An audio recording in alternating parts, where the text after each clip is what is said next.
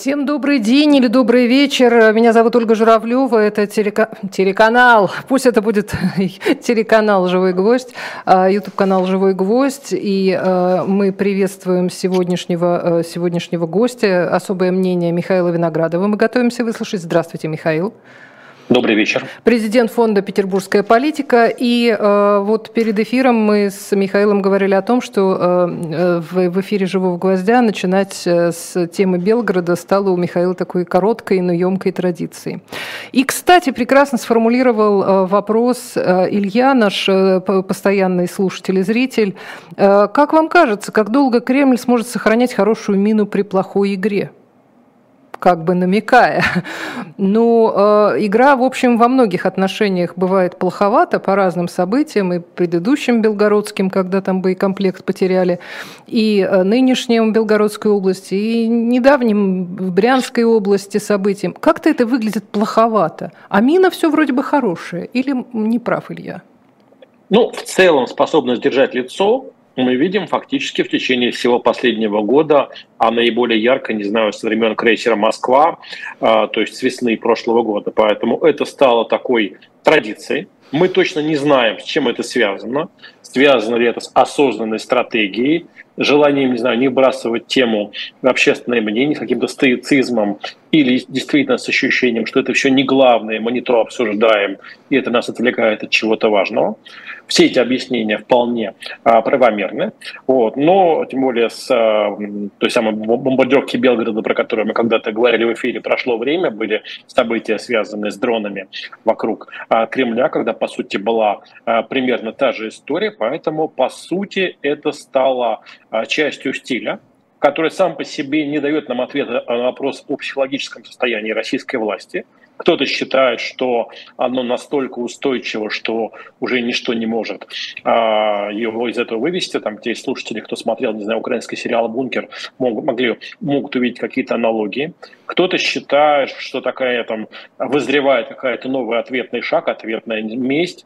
Ведь э, прошлым летом казалось, что действительно такой игнор острых событий происходит. Тем не менее, это закончилось и э, первой волной мобилизации, и попыткой, по крайней мере, вербальной глобальной ядерной эскалации, поэтому можно себе представить, что какие-то поручения отданы, они готовятся, но ожидать каких-то действий сегодня было бы сложно. Не случайно все разговоры о том, что нужно собирать экстренный совбез, натыкались на то, что премьер в Китае Дмитрий Медведев в Лаосе, э, Николай Патрушев ведет переговоры там, с Бурунди, с Брунеем, Филиппинами. И все, То есть кто в лавке остался, до, имеется в виду? Э, всем, всем не, не, ну, Патрушев формально в Подмосковье, насколько я понимаю, но тем не менее все были про каких-то более таких давно запланированных, наверное, делах, но не возникло повода как-то экстренно собираться.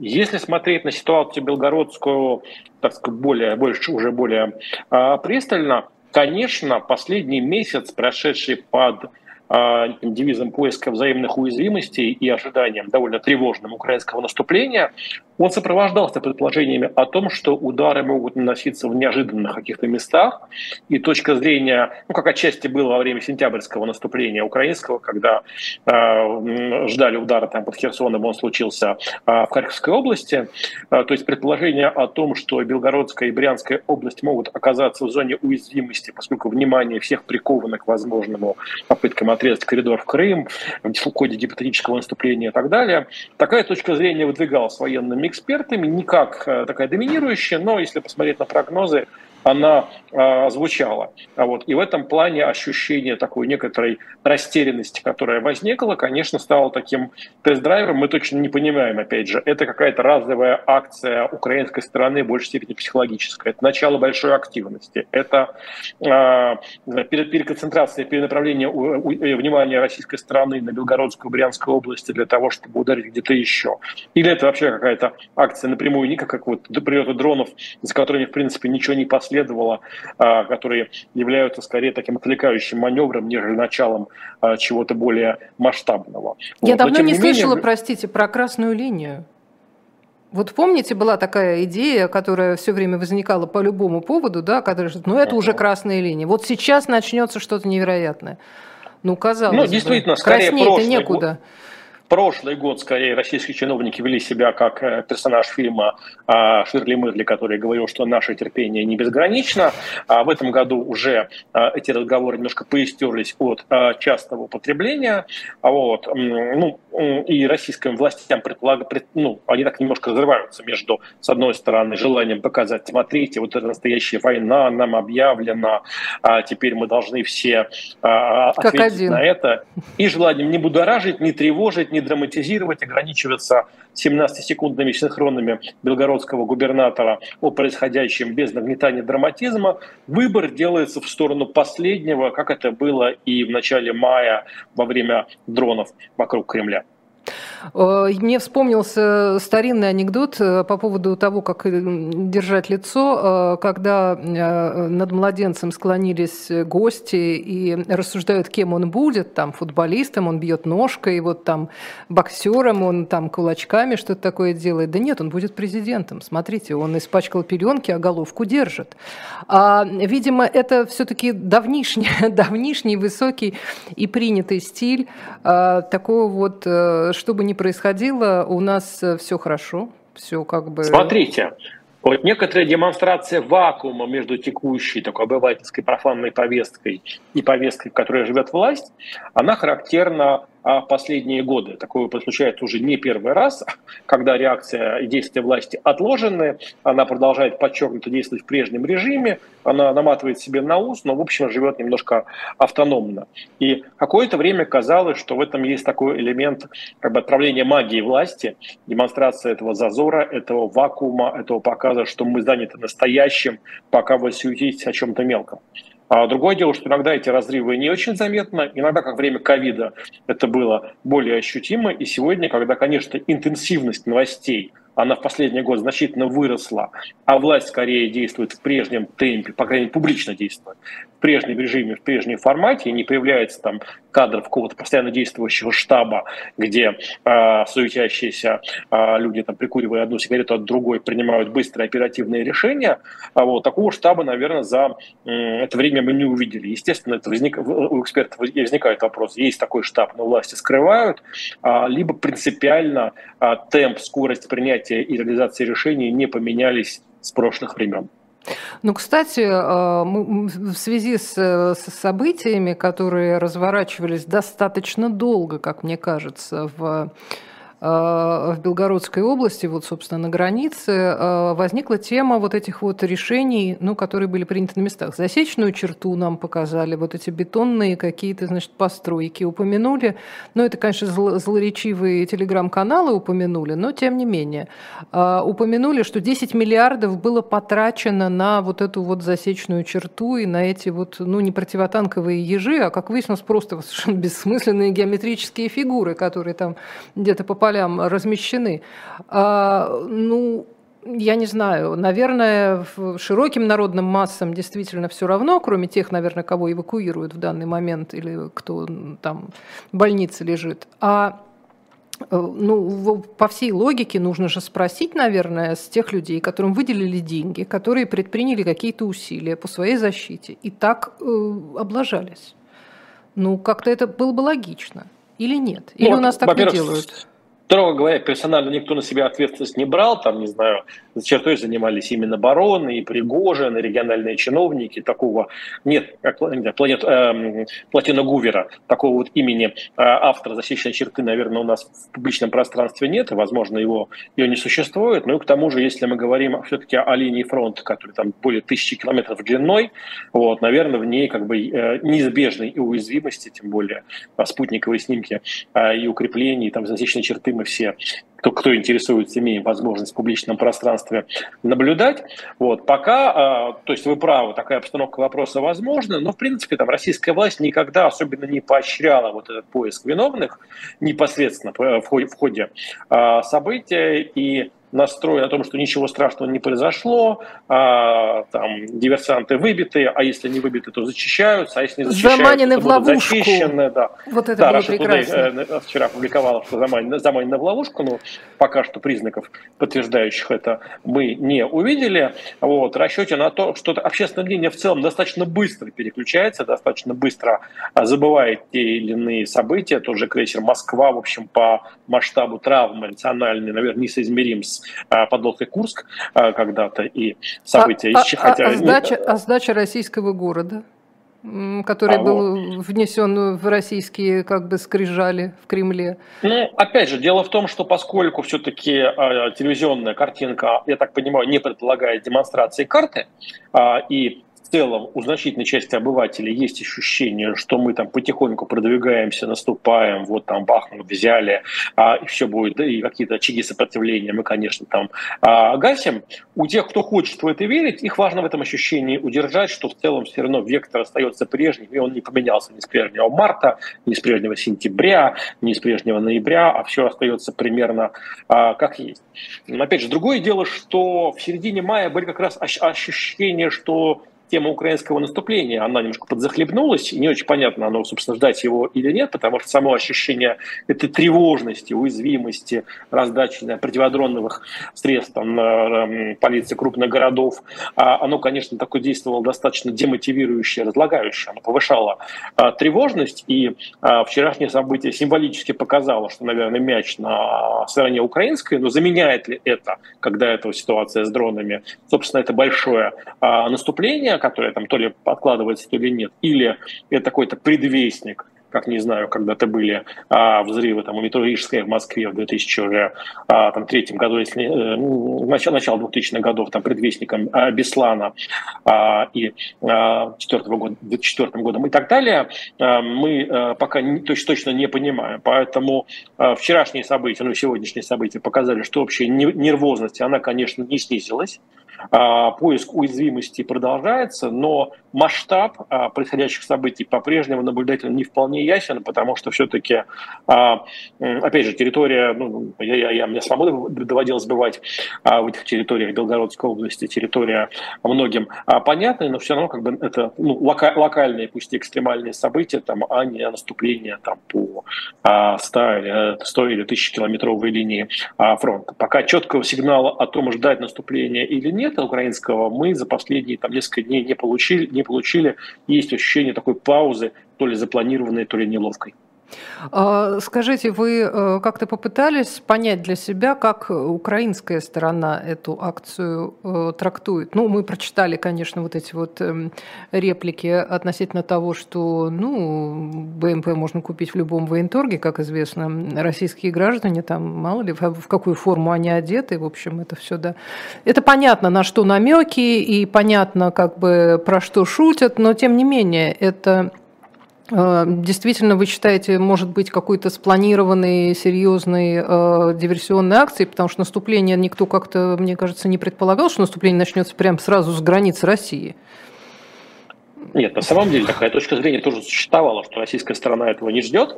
Вот она считает, что эти условно-конвенциональные границы значимы, там, да, и здесь возникает линия уязвимости. Такая точка зрения возникала, но, опять же, нам не хватает понимания, сегодня довольно противоречивой информации, что происходило а, вблизи а, границ, что там происходило с дронами в Белгороде ночью.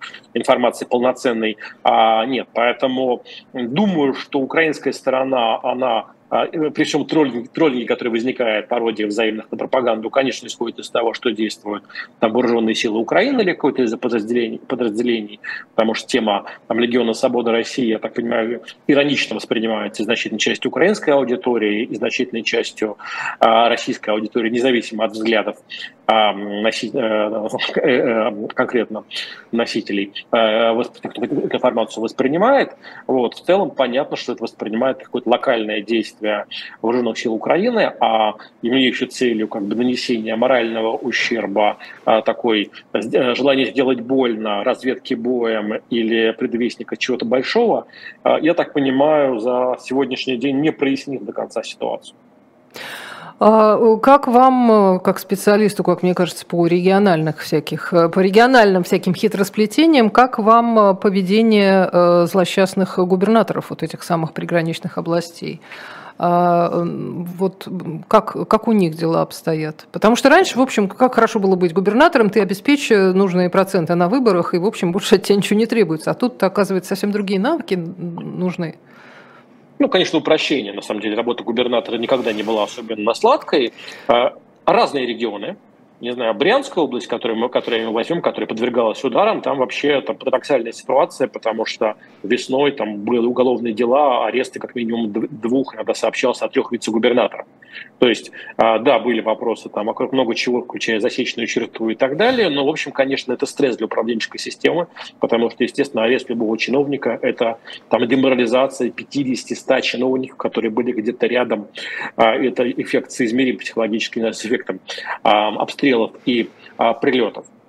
Что касается руководства Белгородской области, то в целом ну, я думаю, что если говорить публичное пространство, поведение достаточно адекватное. Наоборот, тот же Гладков, который там какое-то время считался таким, не знаю, активистом, а, он, я думаю, занял достаточно сдержанную, сбалансированную позицию в ходе а, происходящих событий. Да, он, по сути, ехал в одну из образцовых областей России, потому что Белгородская область, наряду, не знаю, с Татарстаном, там, с прежним Кемерово или Калугой, считался одним из, по сути, витринных регионов. Он слишком сильно себя не навязывал, но вот я объезжал когда-то почти всю Белгородскую область, и было видно... Вы выкладывали как раз бы, фотографии из Белгородской а, области сегодня, а, да. Да, а, да, что это все-таки территория, где много чего устроено по уму, не знаю, где Белгородский зоопарк, это будет большой парк развлечений, в котором есть еще и животные, а не просто такая тюрьма для животных, а зона для барбекю и масса вещей, которые ну, атипичны для российского ландшафта. Мне доводилось там видеть бар э, на, на селе, был настроен там прежняя администрация развивать не, аграр, не аграрную занятость на селе для того, чтобы привлекать в том числе и кадры с Украины. Э, понимаешь, что не все селяне хотят работать именно в сельском хозяйстве. То есть э, история региона была довольно интересной, и для Гладкова, который ехал в такой образцовый регион, конечно, а, положение а, региона даже не прифронтового, фронтового, конечно, стало шоком, но в целом, насколько я могу судить по выступлениям, все-таки значительно больше рациональных, здравых комментариев, нежели какой-то идеологической бравады или всего того неуместного, что часто произносят российские чиновники, в том числе региональные. Я как раз из Гладкова такого неуместного особенно не слышал. Угу. Ну да, там какие-то просто в, в, в пабликах э, Белгородской области там есть какие-то там э, некоторые, некоторые ирония по отношению к губернатору, но понятно, что он сам не владеет всей информацией в тот момент, когда он что-то говорит.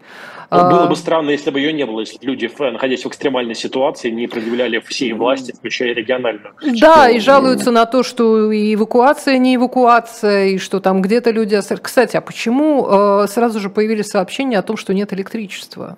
Э, что нет света там в деревнях, во, во многих селах и так далее. Ну, э, Были ну, нанес, значит, нанесен был ущерб еще и инфраструктуре такой сразу массовой. Как-то это ну, я, я упустила я из не, новостей. не военный эксперт, если посмотреть то, что пишут сегодня так называемые военкоры, есть точка зрения о том, что было, был предварительно нанесен удар по инфраструктуре для того, чтобы даже не столько обесточить, сколько обесцвязить населенные uh-huh. пункты Белгородской области, тем самым еще более дезориентировать а, российскую сторону. Но опять же, на фоне того, что ну, наверное, готовности к а, этому э, акции диверсионной не было. Говорить о том, что не, не, не были готовы службы к эвакуации, это достаточно уже локально и мелко на фоне того масштабного пробоины, которая была получена в военном отношении. То есть понятно, что жизнь людей должна оставаться приоритетом, и люди, в экстремальной ситуации как-то спасаются, э, действуют э, сами. Но опять же, там, да, из той информации, которую мы видим, потому что довольно много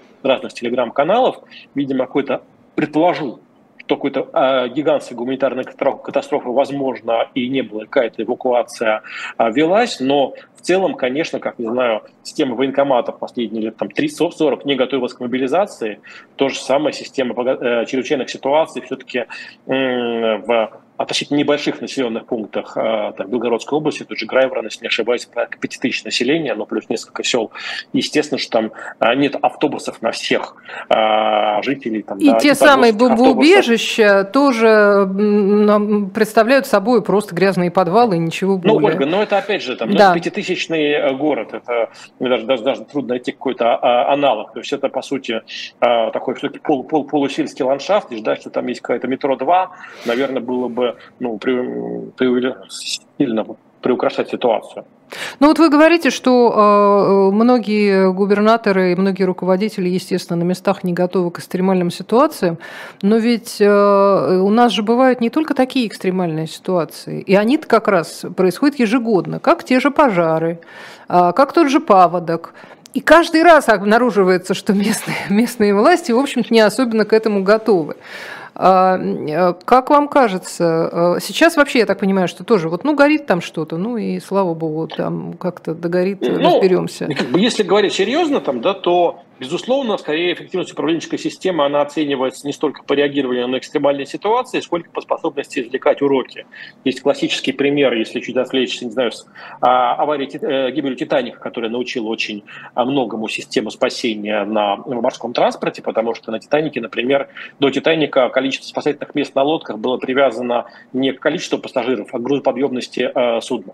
Точно так же, не знаю, финансирование лесоохраны в России было привязано к количеству жителей региона, что в целом, казалось бы, логично, но достаточно абсурдно для Якутии, где живет достаточно немало, небольшое количество людей. Это самый большой российский регион, огромный, если посмотреть на карте, и там эта привязка ну, была лишена смысла. Поэтому вопрос, то э, грабли каждый раз одни и те же, а, или все-таки ошибки разные, потому что, естественно, э, власть в целом, масштаб э, проблем, которые занимает любая власть, он больше, чем возможности власти в любой территории, в любой стране, в любую а, эпоху. И здесь скорее вопрос в том, грабли одни и те же а, или нет. Когда, не знаю, мы каждый год видим рыбаков, которых он на, льдину, на, на, на льдинах, и люди все равно выходят а, в опасную ситуацию. Это, конечно, вызывает какое-то ощущение парадокса. А тут надо смотреть действительно, а первое, извлекаются ли уроки, и второе, насколько губернаторам подчинена вся остальная система того же МЧС, тех же военных, которые, в общем, имеют федеральное подчинение. Вспомните эпидемию ковида, когда, например, МЧС вообще не расконсервировался, казалось бы,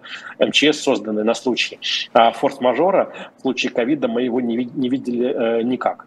Ну, кстати, насчет тех же самых граблей. Э, я помню, что работая на эхе Москвы, уж извините, э, каждый год вот садишься перед лентой, там, ну, в определенное, ну как, зима прошла, начались пожары. Садишься перед лентой, и первым делом ты видишь проценты территорий, которые уже, уже горят. И каждый год выясняется, что недостаточно пожарных команд, э, собственно, что недостаточно техники, что потом случается некая там э, ужасная трагедия, там землетрясение или те же пожары в других странах, и оказывается, в России существует потрясающая техника, которая вот сейчас же отправится туда и всех там спасет. В этом тоже, согласитесь, есть какой-то странный парадокс. Ну, слушайте, не знаю, продолжение участия там, российских войск в Сирии на фоне того, что мы видим на ключевых фронтах, тоже подчас выглядит парадоксальным и а, чет, четко необъясняемым пропагандой. А, то есть, действительно, например, ну, так, такие парадоксы а, тоже а, случаются. Просто не, не нужно создавать иллюзию, что все пожары предотвращаемы, а все землетрясения предотвращаемы. Но, конечно, не допускать подобного рода казусов – это одна из очевидных задач, связанных с управлением рисками, а, которые а, по разным причинам российская власть временами пренебрегает. А, я напомню, что у нас э, сегодня со своим особым мнением Михаил Виноградов. Здесь, если можно, сделаем небольшой перерыв на на рекламу. А, э, я, я только не знаю, есть ли у нас э, еще ролик рекламный, или я могу, а, я могу прям своими словами рассказать. Во-первых, у нас есть дополнительный тираж, тысячи экземпляров, всего тысячи экземпляров первого тома нашего знаменитого исторического комикса «Спасти цесаревича Алексея» можно заказать. Если вы э, в ближайшие дни сделаете предзаказ, то, соответственно, будете, будете экономны. Вы получите некоторую экономию в, в оплате комикса. Пожалуйста, спешите, если для вас это важно. Чем быстрее, тем лучше. А еще обращаю ваше внимание, что на shop.diletant.media, там же, где и комикс, там же, где, кстати, новый журнал можно купить, вот только что вышел про Потемкина, и там есть еще такая удивительная, удивительная книга, которая называется «Счастливый предатель». История, э, история, необыкновенная история Джорджа Блейка «Ложь, шпионаж и побег в Россию». А, это шпион-британец, э, о котором написал Саймон Купер. И э, вот этот самый э, шпион, он получил там больше 40 лет заключения, когда, когда был пойман, но вот, э, судя по названию, э, на этом все не закончилось. И как все было, и что он ощущал, и чувствовал ли он там свою вину или наоборот свою удачу, это все в книге Саймона Купера можно, можно прочесть, если вам интересно про шпионаж, почему же нет, и про то, как англичанка э, в этот раз не гадила, а наоборот. А, э, обращайтесь, пожалуйста, на shop.diletant.media. Напоминаю, что все книги, журналы и другие ваши покупки, если вам интересно, вы можете э, попросить прямо в заказе, чтобы кто-то поставил на них автограф. Например, на, на комиксах автограф Алексея Венедиктова абсолютно логичен, потому что он главный, главный мозг этого, этого всего движения. Ну и вообще любые ведущие, которых вам вам захочется, э, которые сейчас в наличии на живом гвозде физически присутствуют, э, вы можете заказать их автограф тоже на своих покупках. Возвращаемся к нашему разговору с Михаилом Виноградовым. А, и Э, хотелось бы еще посмотреть на, на то, чем еще занята э, вот эта вся управленческая структура, помимо борьбы с кризисами. Кстати, э, часто сейчас говорится о том, во многих публикациях я это встречаю и в, в разных там разной степени тревожности и печальности новостях, что э, те э, начальники, которые сейчас занимают там свои посты, они никак не могут их покинуть что все чиновники теперь привязаны, извините, за ножку к батарее, и даже если бы они хотели э, вдруг сказать, знаете, пойду-ка я сажать капусту, э, подобно Диоклетиану или кому-нибудь э, в этом роде, они этого уже сейчас сделать не могут. Есть ли у вас какая-то информация о том, в каком режиме сейчас работает российское чиновничество высокого и, может быть, не очень высокого порядка? Ну, если примеры отставок, в том числе отставок относительно добровольных, ну, наверное, есть. По крайней мере, среди губернаторского корпуса были недавние замены. Тоже там Роман Копин давно хотел уйти с Чукотки. Вот, там, Александр Бурков ушел в Омской области. То есть примеры, когда чиновники уходят и вроде как а, прям Юрьев день уходит, куда считают нужным, такие примеры а, случаются. Представить себе, что возникли ограничения, связанные там и с передвижением, и с тем, что а, уйти м- не получается, я таких примеров лично не а, слышал, но в целом эта информация может оказаться правдоподобной, потому что так или иначе, естественно, там тревожность и разность оценок ситуации, она а, присутствует там в а, госаппарате.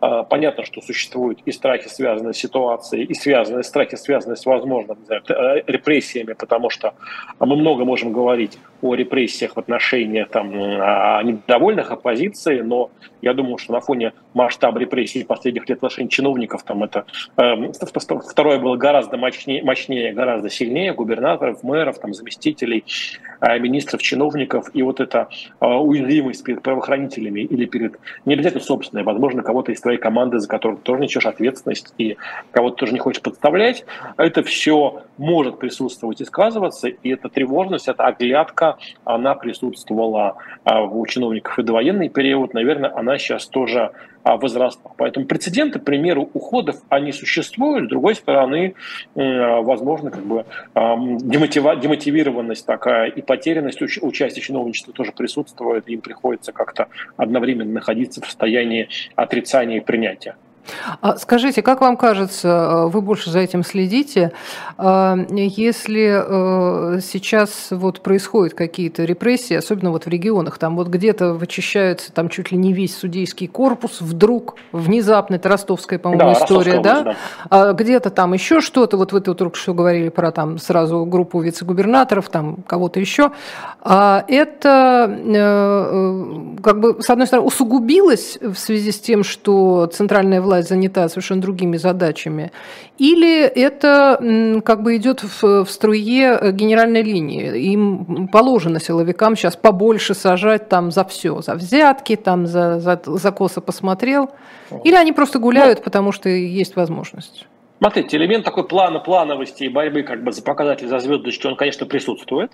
Обычно в моменты, когда федеральной власти нужно мобилизовываться, в течение там, нескольких недель или месяцев масштаб таких внутренних репрессий снижался. Так угу. было время голосования по Конституции, так было на старте ковида, так было прошлой зимой, а весной. А потом примерно все возвращается на круги своя, и интенсивность сообщений там, об арестах чиновников, уголовных делах, а потом уже о приговорах, она снова возвращается. Она сейчас примерно вернулась к уровню сегодня, наверное, 2021 года. Угу. То есть как будто бы все спокойно, как будто бы не нужно никого мобилизовывать. Ну, ну, слушайте, понятно, что правоохранителям тоже важно решать свои задачи и показывать, что они нужны здесь, в тылу, а, и это вполне естественная такая самопрезентация, а, которая а, ну, является как бы ну, частью как бы, отсутствия энтузиазма, связанного с, с отправкой в какие-то фронтовые зоны. Было бы странно, если бы этого не происходило. Угу. А, то есть им не хватает э, инакомыслящих, э, там, э, буйных пенсионерок и там случайно вернувшихся в отпуск мобилизованных, им хочется еще как-то пожирнее ну, кого-то брать. Опять же, это упрощение, потому что есть подразделения, которые занимаются чиновниками, они занимаются там позицией, там, да, у них тоже есть своя, а, своя карьера, свои звездочки, свои какие-то планы или ожидания от них. А, вот, поэтому это, это не одни и те же люди, которые сегодня а, прессуют, не знаю, навальнистов, а завтра судей в Ростовской области. Ну да, Хотя скорее, это, все-таки разное направление, да, потому что здесь коррупция, тут э, еще что-нибудь нехорошее, да.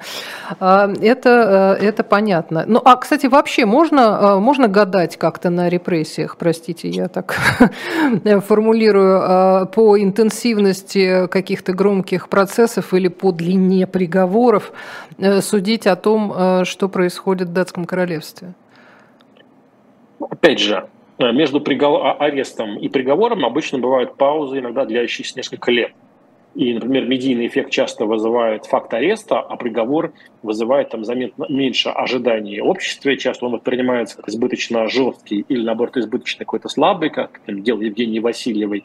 Вот поэтому приговоры живут какой-то своей чередой, как последующее освобождение чиновников по УДО, кому-то везет и освобождают через год-два, а кто-то а, оказывается надолго, и даже ожидания там, освобождения не м, сказываются, поэтому это чуточку разные а, форматы разные. Скоро, кстати, а, у губернатора Никиты Белых э, срок э, должен подойти, у него тоже УДО не было, насколько я помню. А, да, ну там были, были, были разговоры о новом деле, с другой стороны, все-таки в последнее время интенсивность разговоров снизилась, и губернаторы время от времени тоже выходят, тоже выходят из зама губернаторов. Не все, не всегда, но сказать, дают, дают, им, э, дают им выйти, как-то начать, начать новую жизнь. Хотя, опять же, не всегда. Иногда На свободу с чистой жестоко. совестью, да. Поэтому длительность приговоров, она в последние годы скорее возросла, возникли там беспрецедентные длины приговоры, там и больше 10 лет, там больше 20, там какие-то пожизненные истории возникают. То есть такая подчеркнутая жесткость, она скорее э, возросла, интенсивность, она находится скорее на примерно одном уровне, но все время остается повод, этот зазор между ну, номинально буржуазным законодательством и полуфеодальными реалиями, в которых э, почти твоя любая твоя подпись может рассматриваться э, под лупой как потенциально превышение полномочий, целевое расходование там, или, что, или э, что-то еще, равно как и тема взяточничества. Иногда требует большого расследования, а иногда достаточно показаний человека, который говорит, что он дал тебе взятку. Э, да, и э, я еще, кстати, хотела ваше, ваше мнение э, услышать о приговоре Евгению Ройзману. Его же фактически оправдали, можно так сказать? По нынешним-то временам, по привычке-то к каким-то таким мощным, я бы сказала, срокам. Чем это вызвано, как вам кажется? Ройзман все-таки ну, политическая фигура – и приговор компромиссный, и э, требование прокуратуры было достаточно э, компромиссное. Мы в целом видим, что граница дозволенного размыта, и одни прилетают э, за какие-то более мелкие действия, а другие отделываются символическими репрессиями или обходятся вовсе без них. Есть разные мнения о том, насколько а, здесь какая-то управляемая история, в которой а, власть допускает тем, тех, тех или иных политиков, там, так, тех того же условного Игоря Стрелкова там, или а, целенаправленно создавая некую управляемую или необычную такую атипичную повестку, а где здесь есть элемент случайности, поэтому в случае Евгения Ройзмана тоже ну, с одной стороны, безусловно, дело Ройзмана придало ему некий дополнительный резонанс, известность, какой-то эффект. А с другой стороны, думаю, что все-таки лучшие такие свои политические годы а, Ройзман прошел достаточно давно. С тех пор он успел побыть и таким интернет-троллем и фриком. И а, все помнят его твиты, а, такие яркие и редко цензурные. А, можно вспомнить, что сама по себе история его добровольного номинального ухода с поста главы, главы Екатеринбурга тоже не была им четко объяснена. Поэтому я бы не сказал, что сегодня сегодня Ройзман находится на таком пике ожиданий. Да, история подогрела а, интерес к нему, но все-таки по там, своим таким бойцовским... И, собственно, даже самой по себе история мэрства в Екатеринбурге тоже не была такой полноценной, однозначной историей успеха, как ее не было отчасти у Никиты Белых на посту а, губернатора Кировской области. Поэтому сказать, что а, если как бы а, не считать, что задача показать, что запрещено все, а, значит, скорее показать, что мы, мы сегодня сами решаем, что можно, а что нельзя, а что возможно доблести. И кому и можно, а кому нельзя. А, да, то, конечно, власть должна быть непредсказуемой, спонтанной, капризной а, и а, в том числе создавать элементы подозрения у оппозиционера в отношении своих соратников, почему тебя отпустили, тут что-то нечисто. А, это вполне такая Михаил... логичная, логика манипуляции, которая всегда используется там, правоохранителями.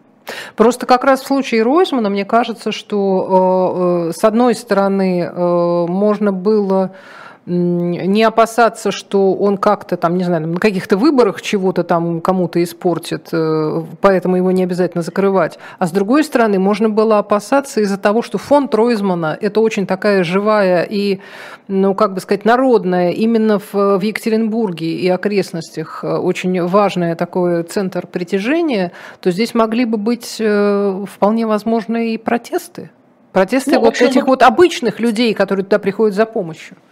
А вы правы, но опять, если брать историю ухода Ройзена с поста главы Екатеринбурга, все-таки сказать, что весь город поднялся на его защиту и было что-то соизмеримое с тем, что было по Фургалу в, Хабаровск, в Хабаровске, наверное, было бы большим преувеличением.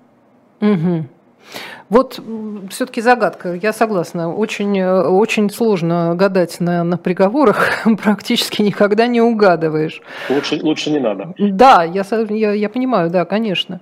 А, э, тут э, многие наши зрители приводят какие-то цитаты из из разных персонажей.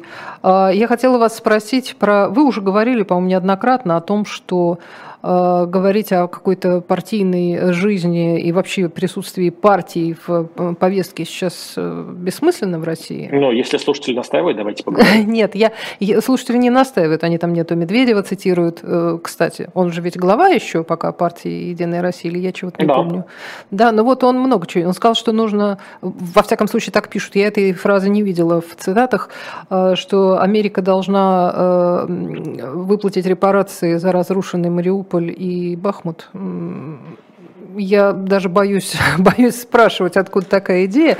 Но э, ладно, у нас другие люди там. Вот сейчас, кстати говоря, ну, очень... для, для, для Медведева важно присутствовать в повестке. И в этом плане он ведет себя как такой классический блогер, а, который, выдвигая подчас экстремальные какие-то темы, а, присутствует в повестке. А дальше во благо ему идет это зло, выполняет он какие-то поручения, либо работает на самоактуализацию, подобно Евгению Пригожину. Про это, наверное, можно спорить, потому что исторически считалось, что человек э, идет в паблик, когда у него нет других рычагов а, воздействия в кулуарах, но иногда бывает, что человек выполняет некую миссию, которую ему поручили, или наоборот демонстрирует себя активистом, радикалом, жертвовать, там, в том числе подчас своей репутации, а, показывая, что он готов положить все на алтарь такой большой лояльности. Интересно, потому что Медведев как раз э, такой блогер-блогер, он все, что ему в голову придет, или не ему, а кому там угодно, может тут же выложить, э, и это прочтут, в общем, множество людей. А с другой стороны, существуют такие как бы, политики другой формации, типа Володина, там, я не знаю, там. Э, Бастрыкин у нас обычно пишет какие-то многоумные там тексты, но все-таки в газету или куда-то там еще. Зорькин. Э, да, Зорькин. Кстати, о Зорькине. Вот это вот, вы же наверняка видели эту, э, эту изумительную совершенно цитату, которую Я не узнаю вас в гриме. Когда Зорькин вдруг э, заговорил совершенно о чем-то, э, о чем-то совершенно другом. А, я просто говорю о том, что некоторым людям, которые не пишут каждый день в Телеграм или там куда-то еще, а, им совершенно вроде бы не обязательно какой-то уж совсем ну, бессмысленный, бессмысленный трэш там выдавать, вот как в случае Медведева. А, они могут просто придумать какой-нибудь законопроект или там побороться с русофобией там, или еще что-нибудь такое же восхитительное. Видели ли вы эту цитату из Зорькина? Сейчас я наверняка найду, потому что э, кажется, что у Алексея Венедиктова была она перепущена, и наверняка, э, наверняка она обнаружится. Это что-то фантастическое. Сейчас, секундочку, что случилось с Зорькиным? Э, какой-то, извините. Так, вот, вот. Председатель КС Валерий Зорькин нас не должны обманывать поверхностные конфликты между крайними реакционерами и анархистскими радикалами. Мы уже прожили в 21 веке два очень горьких десятилетия. Мы уже несколько раз за это время находились на грани государственной катастрофы. Мы непомерной ценой заплатили за некоторые очень нужные России приобретения в сфере свободы и правопорядка. И что же?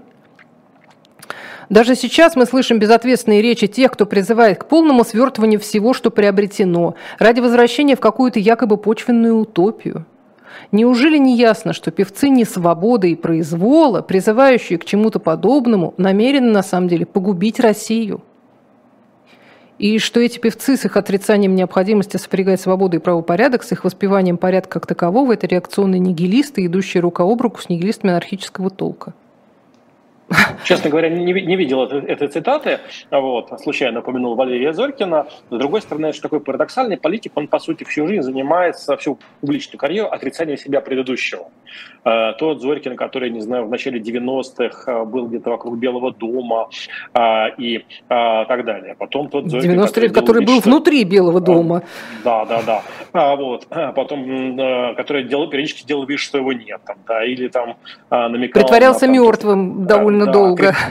Да, крепостной, э, и, и до возвращения в Конституционный суд, и после возвращения в Конституционный суд, там, да, то говорил там о крепостное право а, и так далее. Поэтому я думаю, что Зорькин, он даже в чем-то так поталантливее а Медведева с точки зрения создания спонтанных поводов, но все-таки, поскольку шоу должно продолжаться всегда, и их повестки должен быть а, ежедневно, а, то а, здесь, конечно, а, о Зорькине забывают, пока его нет, поэтому приходится какие-то более, экстрем, возможно, экстремальные рецепты а, там, вытаскивать как карта 17 века, как сегодня на, на встрече с Владимиром Путиным, или а, вот такие а, сам отрицающие все а, идеи а, выдвигать для того, чтобы а, актуализироваться. Но, с другой стороны, в чем-то э, Зоркин показывает, что его прежняя медиазависимость, она, которую мы видели еще а, в раннем Зоркине, она до конца не исчезла, он себя сдерживает, но не всегда может удержать.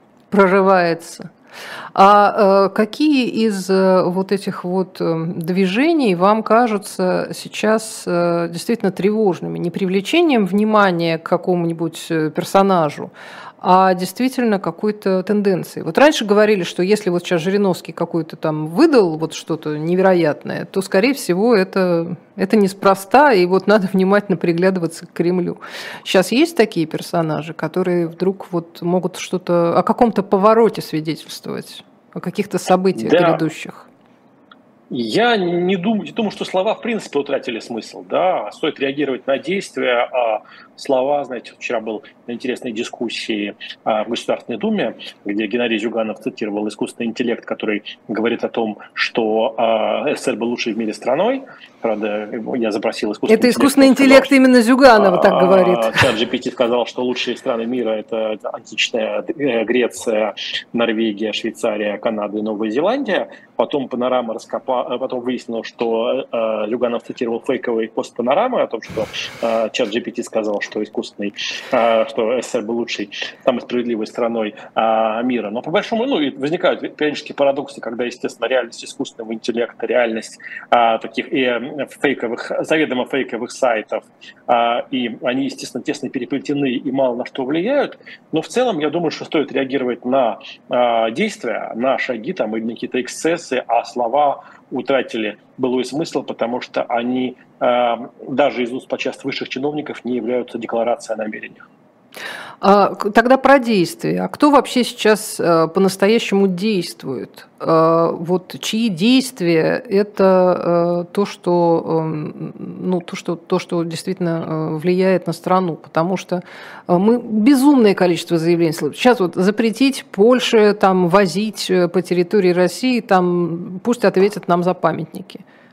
Это, Я это думаю, слова или Ольга, действия? Что, если исходить из того, что есть как главное событие последнего времени – то последние полгода мы видим достаточно серьезную паузу. Да, там были отдельные сражения кровопролитные, но в целом такая пауза в боевых действиях, пауза, застывшие фронты, как отчасти в Первой мировой войне. Вот. И последние полгода, вот, при всех экстремальных событий, которые продолжают случаться, это ну, а, интенсивность существенно ниже, чем была а, год, на, год назад, в прошлом там, мае или а, прошлом марте. И мы сами до конца не объяснили причины этого снижения интенсивности этого, э, вот этой паузы. Это осознанная, не знаю, передышка и взятие сил, это, не знаю, саботаж, это паралич, это заманивание в ловушку, э, вот, и все эти... Ну, э, интенсивность слов, она отвлекает нас от того, что вот в принципе ничего не происходит э, такого принципи, принципиального, там, да, и говорить о том, утратила ли российская страна инициативу и ждет украинского наступления, возможно, чтобы дождаться э, какой-то неудачи, э, либо есть такая разрозненность и э, разнонаправленность, потому что когда случаются экстремальные события, они э, не приводят к, к какому-то, не погружают систему в тонус какую-то такую встряску, они создают, все остается как есть. Поэтому в целом целом вот тот парадокс последнего полугода существенной паузы в интенсивности на фоне того, что было год назад, он нуждается в объяснении, и он, наверное, более интересным, чем совокупность всех слов, всех постов, э, которые мы сегодня цитируем. А скажите, а Пригожин последние месяцы больше говорил или больше действовал? Хороший вопрос, потому что представить э, то, как можно быть везде, и на фронтах, и в петербургском кафе, и где-то в коридорах власти, то есть технически, логистически не очень легко, потому что вряд ли он на джетах летал на Бахмута, а все остальное требует а, времени, требует передвижения, хотя это талант, умение создать ощущение, что ты и там, и здесь, и во всех зонах, а, и так далее. А, поэтому, наверное, с точки зрения действия, это был один из самых активных российских э, акторов, российских политиков. А, а вопрос результативности действий, он, конечно, оказывается размытым, потому что, опять же, критики говорят, что там с Бахмутом на 9 мая не взяли, и вообще полугодовые, даже больше бои за город с населением типа Клина подмосковного, они могут вызывать а, вопросы. Понятно, что а, система политическая относится к нему двойственно, потому что, с одной стороны, им не хватает такого мотора, а, который вкладывает там, свою репутацию, свою энергию, которая у него, конечно, есть, а, и это в чем-то завораживает. С другой стороны, все-таки он, как говорят психологи, обесценивает то, что делает система, то, что делают, не знаю, правоохранители, оформляя злодеев в тюрьмы, то, что делают там другие правоохранители, имея монополию на насилие, вот эта двойственность положения Пригожина по отношению к системе в сочетании с его тоже растущей медиазависимостью, когда он не может а, пробыть несколько дней, не будучи в фокусе а, камер, естественно, это вызывает и вопросы. Но, конечно, с точки зрения яркости, интересности, Пригожин нас в этом году удивлял. Не знаю, вот, например, его удивительные были заявления, связанные с дезавуированием разговоров о ядерной атаке в обмен на дроны у Кремля. У Кремля такие ироничные, шуточные, очень точные, цепкие, емкие показали, что как публичная фигура он все-таки пытается занять нишу э, человека, который иногда называет все своими именами. А как вам кажется, у него есть э, э, политическое будущее? Ну вот, допустим, как-то заканчивается то, что происходит сейчас, как-то там пытается устроиться новая мирная жизнь, а, непонятно в каких границах, непонятно что и где, но вот э, такой человек, э, как Пригожин, который себе заработал вот этими выступлениями у определенной аудитории, его по Первому каналу наверняка не транслировали с этими матюгами в адрес э, командования, а, но вот есть у него какая-то новое. То есть обычно же он где-то был в тени, о нем знали там далеко не все. А сейчас вот может появиться такой вот совершенно новый политик? Я думаю, что если политическая система по итогам остается такой, примерно такой, как она есть сегодня, то места нет, то его съедят. Помните, как Чебурашка, Гена говорил Чебурашке, зоопарк тебя на работу не возьмем, возьму, потому что съедят, да? А вот, как, не знаю, утилизировали, не знаю, как раннего Рогозина, например, когда там каких-то э, постах не всегда понятно, там, да, или... Кстати, а, с ним все в порядке, я надеюсь, сейчас, да? Он где-то есть? Ну, дай бог, а, да. А вот, а, если происходят какие-то трансформации, естественно, возникают вопро- вопросы, связанные с тем, а, Пригожин – это сильная э, фигура, которая притягивает энергию, знает, как устроен мир, или это аллерген, а, как бы, на который себе столько всего а, накопил, что там, сбросить его с поезда а, политической реальности, как бы это способ перезагрузить систему. Там, да? Поэтому в этом как бы есть уязвимость, но в условиях все-таки дефицита таких ярких, именно дефицита действий и людей, изображающих действия, по крайней мере, иногда возможно, и способных, конечно, Пригожин там интереснее, чем, не знаю, Стрелков тот же, да, а все-таки не только резонер, а все-таки человек показывает, что существует Э, энергия. Вот. Но а, а, вопрос измерения результатов, которым добился а, Пригожин, я думаю, будет оставаться дискуссионным, потому что он будет настаивать на том, что он везде победил и во всем прав, но немало тех, кто за это время собирал досье или альтернативные версии его успеха. Мне казалось, что э, во многих его э, высказываниях, а он высказывался по всем поводам, не только по, по, по, по конкретно э, боевым там, зада- многим, задачам, да, по многим поводам высказывался, и было ощущение, что он как-то нащупывает какую-то новую аудиторию свою. Когда он вдруг про Машу Москалеву э, стал говорить. Ну, мы не можем понять, где это такая мощная стратегия экспансии, а где просто не может пройти мимо повода а, и превращаясь такого ну, яркого, но такого типичного депутата, не знаю, условного Милонова или Мизулина. Ну вот как раз удивительно, что типичные, типичные депутаты мало говорили о, о многих темах, о которых говорил как раз Пригожин, которого, простите, на эту тему никто бы даже не додумался спросить. А, это, это интересно. Я э, так некоторое время назад обратила внимание, что, по-моему, а, как же называется эта партия? «Справедливая Россия», да, хочет выдвинуть на выборы... более длинное название. Долго-долго. Ну да, за, за это, за то, за все хорошее против всего плохого. А, по-моему, по-моему, они сказали, что они хотят выдвинуть на выборах мэра Москвы эм, э, Собянина. А, что... По-моему, есть, есть Дмитрий Гусев, депутат Госдумы, да? как бы наш а, как коллега, то есть, по-моему, Дмитрий примеривается к, к участию в выборах мэра. Вот, и, Или они поддержат его как-то, я вот не поняла, что-то. Ну, по состоянию была... на позавчера, по-моему, да? Справедливая Россия собиралась двигать Дмитрия Гусева, да. А, понятно, значит, значит ошибка, значит, я, наверное, э, наверное, какой-то фейк э, случайно нашла. А вообще э, партии как-то, ну, я понимаю, да, вот КПРФ там уже там младшего Зюганова э, давным-давно обозначила, там кто-то еще что-то. А будет вообще из кого выбирать-то? Ну, конечно, партии во многом держат паузу. Конечно, партиям важно сохраниться в системе и они, э, безусловно, заинтересованы в сохранении системы как таковой, и понимая, что, как не знаю, после а, части Крыма а, есть смысл скорее снизить градус такой а, критики режима, показать, побыть рядом, побыть вместе, показать сплочение рядов для того, чтобы остаться в системе. Пока пауза, которую партию держали в прошлом году, она не прервана. Угу. А, при, при, при всем том, что выборы вроде бы все, все запланированные остаются, остаются в, в программе, пока во всяком случае, все что, все, что нужно выбирать, должны выбирать. Я так понимаю, что даже какие-то праймерис у нас тут происходили у «Единой России» или что-то ну, «Единая такое, Россия да? проводит праймерис, для нее всегда важно начать избирательную кампанию раньше других, поэтому в мае формальной избирательной кампании нет, но о праймерис говорить можно, а, поэтому, и опять же, пока что все по плану, у нас как бы в мае принято проводить праймерис, мы их проводим, никакой там Белгород нам не помешает. Но при этом, я так понимаю, далеко не э, веселая гурьба бежит, э, что выбираться, что выбирать, и вообще это мало кого э, привлекает сейчас. Или я ошибаюсь? Ну, депутатство – это источник статуса, прежде всего, источник э, места прописки в элитах, э, нетворкинга, что называется. Конечно, понимание того, что депутаты отчасти такая декоративный орган власти, но оно появилось не вчера. Ну, тем не менее, да. Кстати, зачем вы или за кем вы лично э, следите сейчас э, с особенным интересом? Вот когда, как вы говорите, в общем-то, затишье. Эти затаились, те затаились, э, и центральная власть тоже. То, что говорит президент, вроде бы ни, ни, никаких вопросов не вызывает. Есть, есть какая-то фигура? Ситуация на фронтах, она сегодня э, ключ к пониманию ситуации, ключ к пониманию происходящего, и приходится ну, сдерживать все военного эксперта, не становиться им, но, конечно, э, в большей степени следить за этим, потому что в этом больше ответов на вопросы. А какие-то ответы вы уже э, получили сейчас?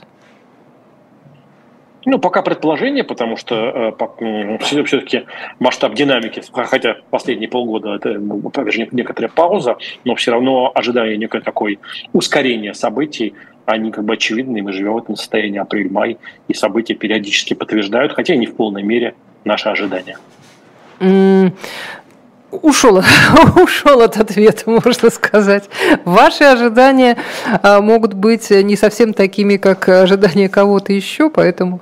Э, это нормально? Да, да, я понимаю. Ну хорошо, ладно, пусть это, пусть это будет нашим маленьким секретом, скажем так. Во всяком случае, а, будем наблюдать, как говорит Алексей Алексеевич Венедиктов, объявленный иностранным агентом, а, и э, тем, тем интереснее. Есть э, что-то, что у вас, как сказать есть какой-то флажок, на который вы больше всего смотрите, вот чтобы вот он взовьется, и тогда нужно, нужно прямо вот прильнуть к экранам, что называется? Нет, наверное, пока такого флажка нет, поэтому все смотрим на Турцию. На Турцию смотрим. Кстати, слушайте, буквально 30 секунд осталось. А Эрдоган-то, как вы думаете, выдержит? Сборит? Россия, все российские граждане и в России, и в Турции убеждены, что Эрдоган остается. А турки, насколько я понимаю, в Стамбуле, в Анкаре очень сильно ожидали, ожидают, что все поменяется. Я а, не знаю, кто из них прав. А как вам кажется, для, ну, из России глядя, а как вам кажется, э, хорошо ли будет, если все поменяется в Турции для России? Ну, для, для России будет непривычно. И в этом, конечно, есть стресс, потому что давно а, люди, которые у власти давно, привыкли иметь дело, как папа дяди Федора, с теми, кого он давно знает. Понятно. Э, ну, в общем, это вообще привычно. Иметь, иметь все. Пусть все будет как при бабушке. Вот главный, э, главный э, способ успокоиться. Я благодарю Михаила Виноградова за, за этот эфир и обращаю ваше внимание, что на «Живом гвозде» в том числе вы сегодня в, после 21 часа сможете увидеть программу «Статус» Екатерины Шульман, объявленной на агентом, и Максим Курников. А меня зовут Ольга Журавлева. Всем большое спасибо. Всего доброго. Спасибо.